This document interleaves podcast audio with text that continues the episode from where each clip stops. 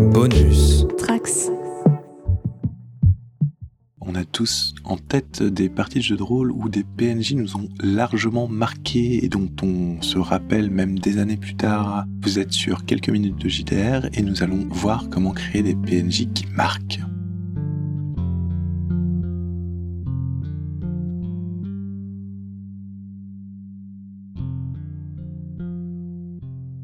Pour ma part, moi je me souviens d'un PNJ que j'avais créé euh, dans une campagne du Monde des Ténèbres 2004, donc euh, le Chronicle of Darkness maintenant.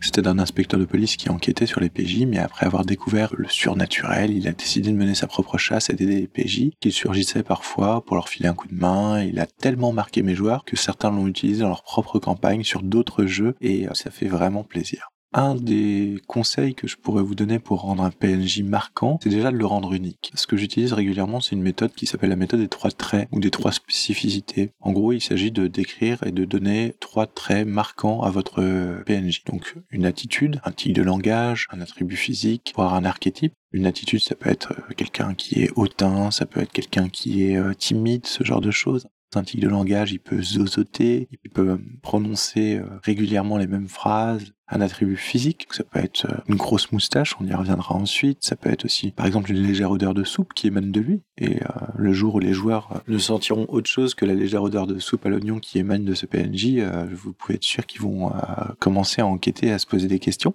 Ou ça peut être carrément un archétype, où là on va rendre effectivement, bah, par exemple, l'archétype de Colombo, l'archétype de Miss Marple, euh, l'archétype du, euh, du gentivorien.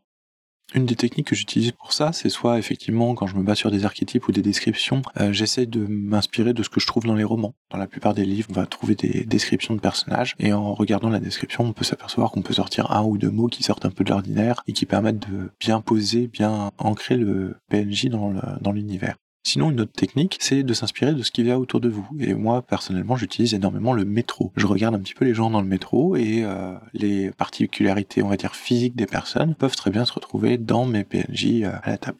Après, euh, c'est plus facile de faire ça avec des inconnus. Hein. Agatha Christie elle-même disait qu'une fois qu'elle avait parlé aux gens, elle était incapable de s'en servir comme d'un modèle. Donc euh, j'avoue que c'est un peu la même chose. Je préfère utiliser des gens que je ne connais pas, que j'ai croisés une fois dans le métro ou euh, une fois dans la rue et que je ne recroiserai pas plutôt que de m'inspirer de personnes que je croise tous les jours. Ça évite les problématiques.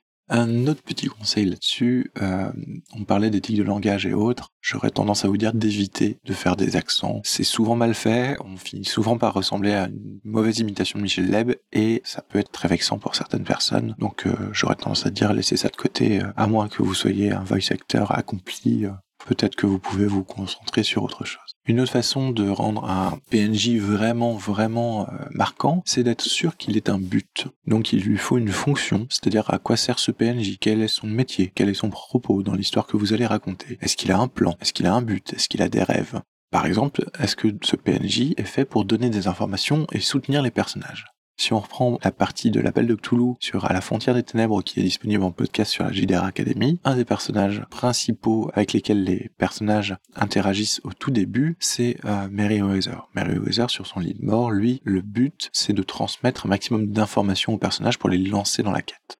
Mais on peut aussi se demander si le PNJ vous créez est un antagoniste, c'est-à-dire est-ce que c'est la Névésis ou le rival, est-ce que c'est l'ennemi qui tourne autour des PJ ou autour d'un de vos PJ pour continuer à rendre les PNJ marquants, il faut, je pense, les rendre humains. C'est-à-dire lui donner un nom, faire en sorte qu'il ait une légère histoire euh, derrière lui, qu'il ait une famille, par exemple, qu'il ait des amis. Plus, euh, si, les, si vos personnages joueurs euh, décident de trucider votre PNJ, ça permet de faire un pool de gens qui viennent pour se venger. N'hésitez pas aussi à lui donner des réactions humaines, des réactions logiques. C'est-à-dire que dans Donjons et Dragons, on a souvent le cas de monstres qui vont combattre jusqu'à la mort et euh, ça casse un peu le PNJ, ça va pas l'aider à le rendre unique ou marquant. N'hésitez pas à faire en sorte qu'il ait des réactions logiques. C'est-à-dire que s'il se prend trois coups de poing, bah, peut-être qu'il va se rendre euh, sur le coup et pour ensuite, euh, deux jours plus tard, prévenir la police. Une fois que vous avez commencé à avoir un PNJ qui commence à avoir pas mal de, traits, qui commence à avoir pas mal de, choses à dire, de choses à faire, euh, faites-en quelque chose de personnel pour les personnages. C'est-à-dire, mettez un lien avec les personnages de votre aventure. Mettez un lien avec votre aventure carrément. Faites revenir les PNJ plusieurs fois dans différents scénarios, même si c'est juste pour dire bonjour, pour donner une lettre, il n'y a pas de souci. Il faut penser en termes de long terme en fait. Il faut vraiment imaginer que ce PNJ ne sera marquant que si il a une histoire qui va pouvoir raconter et dévoiler au fur et à mesure de votre aventure avec les personnages. Moi, je me souviens par exemple qu'à Septième Mer, euh, je jouais un, duelliste et euh, j'avais gagné un duel contre un, capitaine qui avait une énorme moustache, une grosse bacante qui tombait, et euh, mon personnage avait cru malin de, de couper cette moustache lors du duel en invoquant du coup le premier sang. On lui avait accordé la victoire, mais l'autre, ayant très très mal pris, étant très très fier de sa moustache, bah, j'ai créé une némésis en fait au groupe, particulièrement à mon personnage, euh, sur euh, sur une bêtise. Et euh, 15 ans après, je me souviens encore de ce, de ce duel et de ce, de ce capitaine qui euh, nous a poursuivis et nous a mis des bâtons dans les roues tout au long de, de notre aventure. Donc pour conclure, ce que j'aurais à dire, c'est que si vous voulez rendre un PNJ vraiment marquant, il lui faut déjà une fonction, savoir ce qu'il fait ici et quel est son but, une personnalité, donc soit des traits, soit des spécificités physiques qui vont le rendre mémorable et qui vont le rendre remarquable. Une fois que vous avez tout fait, il faut juste créer un lien avec les personnages et normalement, si vous avez tout ça, ça suffit en général pour que le PNJ soit quand même assez marquant au moins sur la campagne, si ce n'est plus.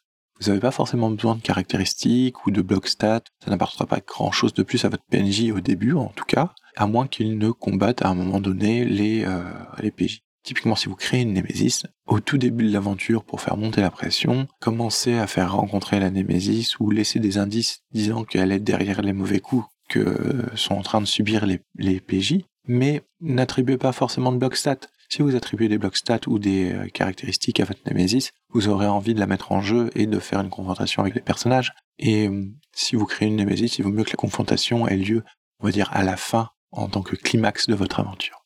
Voilà, j'espère que cet épisode vous a plu et euh, on se retrouve bientôt pour un nouveau quelques minutes de JDR. Allez, salut salut